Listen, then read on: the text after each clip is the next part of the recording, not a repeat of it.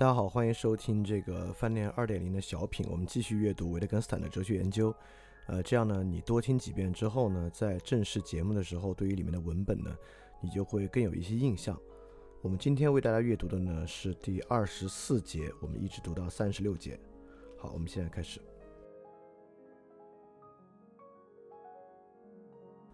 二十四节，看不到语言游戏的多样性。就可能问出什么是问句这样的问题来。问句是否在断定我不知道某件事情，或在断定我希望别人能告诉我，或他在对我的不确定的心理状态进行描述呢？那么，救命！这声呼喊是不是这样一种描述呢？想一想，有多少种不同的东西被称为描述？根据坐标来描述物体的位置，描述面部表情，描述触觉，描述心情。当然可以用断言形式或描述形式来代替通常的疑问形式。例如，我想知道那是不是，或者我怀疑那是不是。但我们并未借此把各式各样的语言游戏拉得更近了。我们可以把所有的断言句换成以“我想”或“我相信”这类短语开头的句子。这一类形式转换的可能性究竟意味着什么呢？在另一处将会看得更清楚，即唯我论。二十五节，人们有时说动物不说话是因为它们缺少心智能力，也就是说。动物不思想，因此它们不说话。然而，它们就仅仅是不说话而已，或者说的恰当些，它们不使用语言。如果我们不算最原始的语言形式——命令、询问、讲述、聊天，这些都和吃、喝、走路、玩闹一样，属于我们的自然历史。二十六节，人们以为学习语言就在于叫出事物的名称，即叫出人、形状、色彩、疼痛、情绪、数字等等的名称。我们已经说过，命名就像给一件东西贴上标签，可以说这是使用语词前的一种准备工作。但这种准备为的是做什么呢？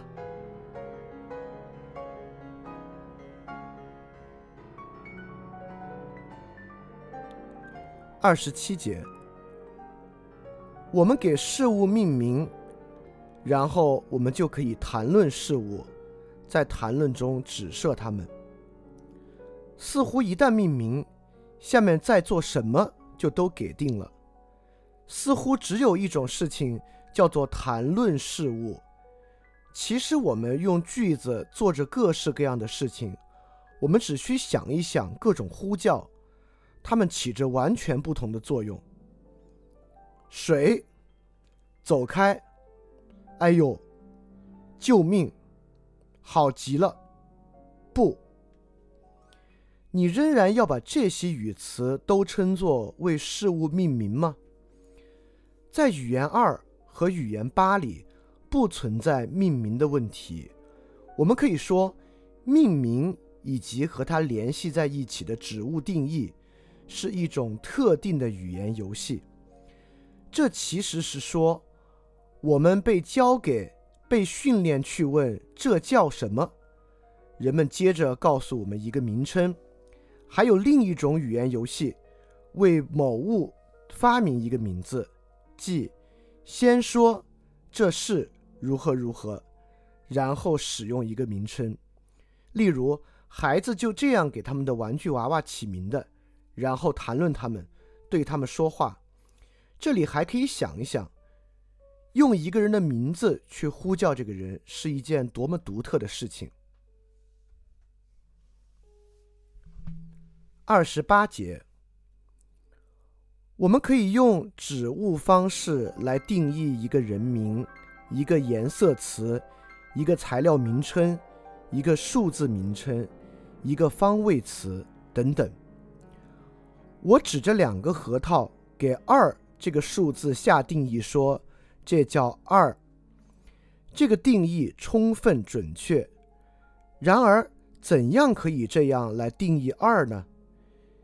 听到这个定义的人，并不知道你要把什么称为二，他会以为你要把这对核桃称为二呢。他可能这样以为，但也可以不这样以为。反过来，我现在要给这对核桃起个名称，这时他也可能把这个名称误解成了一个数目字。同样，我现在用指物方式定义一个人名，他也可能把它当成了颜色的名称、种族的名称，甚至方位的名称。这就是说，指物定义。在某一种情况中，都可以用完全不同的解说。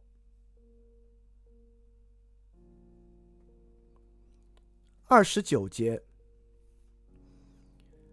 人们也许会说，只能这样来用指物方式定义二，这个数字叫二，因为数字一词在这里标明了我们把二这个词语放在语言。且语法的什么位置之上？但这就是说，要理解这个指物定义，就需要先定义数字一词。定义这里的数字一词，当然标明了这个位置，标明我们安放二这个词所在的岗位。我们说这种颜色叫什么什么，这个长度叫什么什么等等，借此来预防一种误解。这是说。有时可以这样避免误解，然而，只能这样来把握颜色或长度等词汇吗？我们只需给出它们的定义就行了。于是又是通过别的词语来做定义。那么到了这个链条上的最终定义，又该怎么样呢？二的指物定义是否需要数字这个词？这取决于，若没有这个词，别人对二的理解是否和我所希望的理解不一样，而这要取决于我在什么情况之下，以及对什么人给予这个定义。从他怎样使用定义的词，将显示他是怎样把握这个定义的。能够指着不是红色的东西为“红”这个词下定义吗？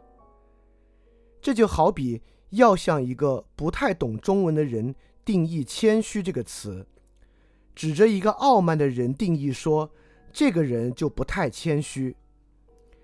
这种定义方式当然会有歧义，但这不是否定这种方式的论据，因为任何定义都有可能被误解。但我们当然可以问：我们仍然应该把这个东西称为定义吗？因为即使它具有同样的实际后果，对学习者具有同样的作用，它在演算中所扮演的角色当然不同于我们通常称为“红”这个词的指物定义。三十节。于是可以说，要是一个词在语言里一般应该扮演何种角色已经清楚了，指物定义就能解释它的用法和它的含义。如果我知道某人是要给我解释一个颜色词，因此他说那叫褐墨色，这个指物定义就会有助于我理解这个词，是可以这样说的。只要没忘记种种问题，现在都已经系于知道或清楚这些词上了。为了能够询问一件东西的名称，必须事先知道或能够做到某些事情。但是我们必须事先知道的是些什么呢？三十一节，指着象棋里的王对一个人说：“这是王。”这并没有对他解释这个棋子的用法，除非他已经知道了这种游戏的诸项规则，只是还不曾确定最后这一点：王这颗棋子长什么样子。我们可以设想，他已经学会了象棋的诸项规则，却从来没有见过实际的棋子是什么样子的。棋子的模样在这里与一个语词的声音或形象相对应，但我们也可以设想某人学会了一种游戏，却从未学过或制定过规则。也许最初他通过旁观。学会了非常简单的棋类游戏，然后逐步学会了越来越复杂的游戏。这时仍然可以向他解释说，这是王。例如，拿给他看的是一套他不熟悉其形象的棋子。即使在这种情况下，我们也可以说，因为这个棋子的位置已经准备好了。这个解释。才交给了他棋子的用途。换言之，只有位置已经准备好了，我们才会说我们的解释交给了他棋子的用途。这倒不是因为我们向之做解释的那个人已经知道了规则，而是因为在另一种意义上，他已经掌握了一种游戏。再考虑一下这种情况。我向某人解释象棋，一开始就指着一个棋子说：“这是王，他可以这样走，这样走，等等。”在这种情况下，我们要说，只有当学习者已经知道棋子在游戏中是什么东西，这叫做王，这样的话才是对语词的解释，即。只有他做过别种游戏，或看过别人做这种游戏，而且看明白了，诸如此类的情况，也只有在这些情况之下，他才能够在学习这种游戏之际，切实的询问这个棋子叫什么。可以说，只有已经知道名称是干什么的人，才能有意义的询问一个名称。当然，我们也可以设想，被问到的人回答说：“名称你自己定吧。”这时候就得由发问的人自己去拿主意了。三十二节，一个人到了异族的地方，有时要通过当地人的指物定义来学习当地的语言。他往往不得不猜测这类定义的解释，有时能猜对，有时猜错。我想，现在我们可以说，奥古斯丁所描述的学习人类语言的过程，仿佛就像那个孩子来到一个异族的地方而不懂当地的语言，似乎他已经有了一种语言，只不过不是这一种语言罢了。换言之，似乎这个孩子已经学会了思想，而仅仅是不会说话。而思想在这里就像说，对他自己谈话。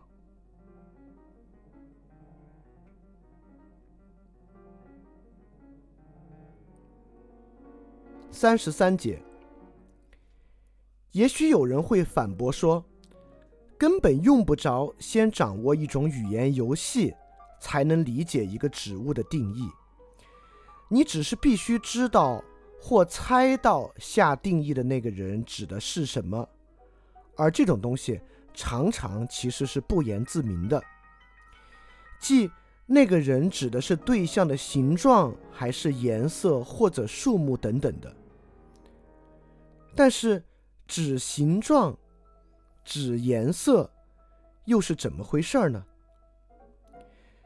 你试着指一片纸看看，你再来指它的形状，再来指它的颜色，再来指这片纸的数目，你是怎样指的呢？你会说，你每次指的时候都意味着某种不同的东西吗？我要问你，那到底是什么样子？你会说，你把注意力集中在颜色、形状等等之上。那我还要问，那又是个什么样的样子呢？设想有人指着一个花瓶说：“瞧这奇妙的蓝色，你别去管它是什么形状。”或“瞧这奇妙的形状，颜色无关紧要。”无疑。你按这两种请求去做的时候，所做的会不一样。然而，你把注意力集中于颜色的时候，所做的总是同样的事情吗？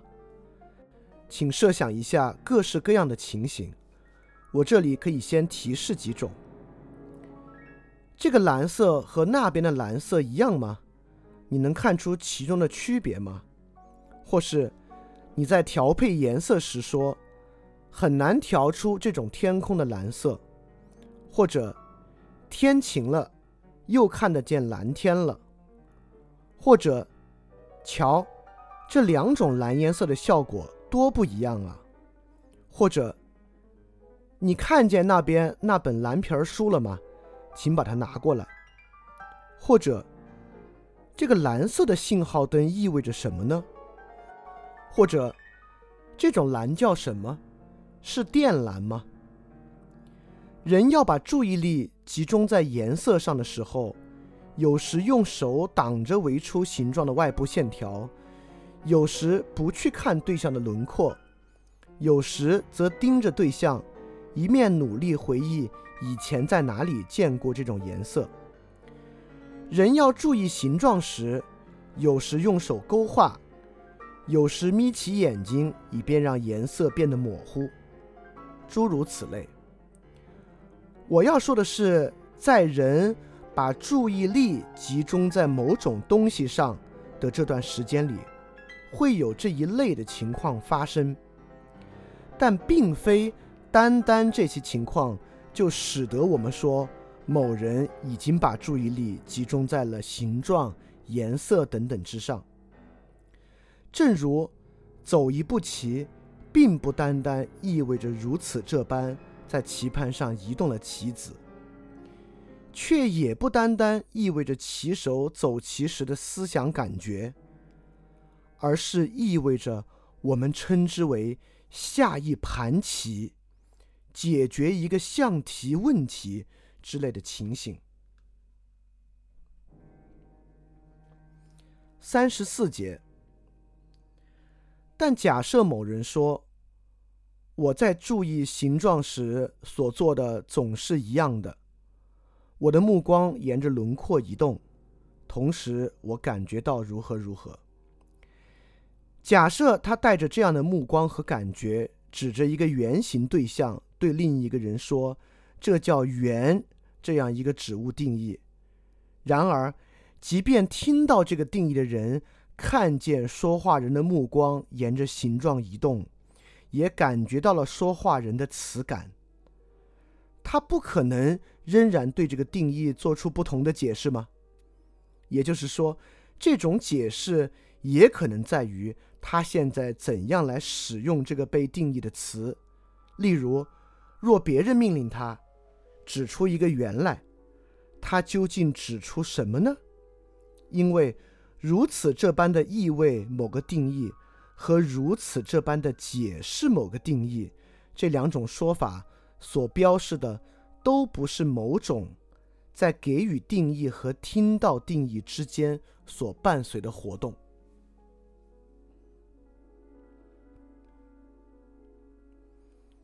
三十五节，当然，在指向形状的时候，是有些东西可以称之为指向形状时特有的经验。例如，这时手指或目光沿着轮廓移动，但这些远非我每一次意味形状之际都会发生，而且任何其他一种特有的活动，也远不是在所有这样的时候都会发生的。然而，即使有这样一种活动每一次都重现，我们要不要说它指的是形状而不是颜色，仍然取决于周边的情况，即取决于之前和之后的情况呢？因为指向形状、意味形状这些话的用法和指向这本书而非那本，指的是椅子而非桌子这类话的用法是很不同的。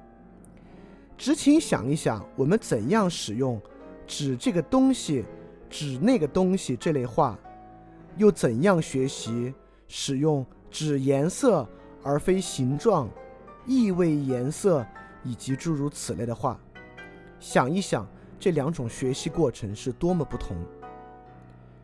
前面说，在某些情况下，特别是在指形状或指数目的时候，的确。有些经验和指的方式啊是特有的。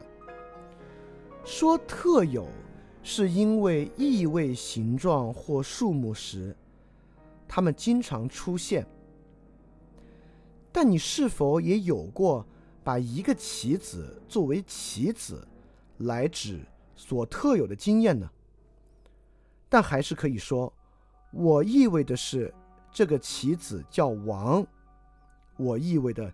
绝不是我指着这一块木头叫王。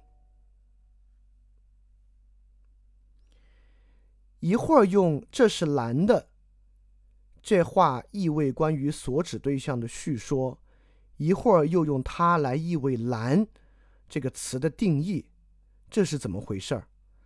在第二种情况下，其实意味的是这叫做蓝色的。那我们尽可以一会儿用“是”这个词来意味叫做，用“蓝”这个词意味蓝，而一会儿又用“是”来意味真正的是喽。一段话本来在讲一件事，而某个人却从这话里得到对某个词语的定义，这虽然是可能的，但其实。这里隐藏着一个很严重的迷信。我能否用“噗噗噗”来意味不下雨我就去散步？只有凭借一种语言，我才能用某种东西来意味着某种东西。这清楚地表明，意味的语法和设想某事之类的表达式语法并不相似。三十六节，我这儿的做法正像我们在大量类似情形下的做法一样，因为没有单独一种身体动作，我们可以举出来称之为指向形状。例如，相对于指向颜色而言，我们于是就说，和这话相对应的是一种精神活动。每当我们的语言。让我们揣测，该有个实体，而那里却没有实体，我们就想说，那里有个精神，geist，一个精怪。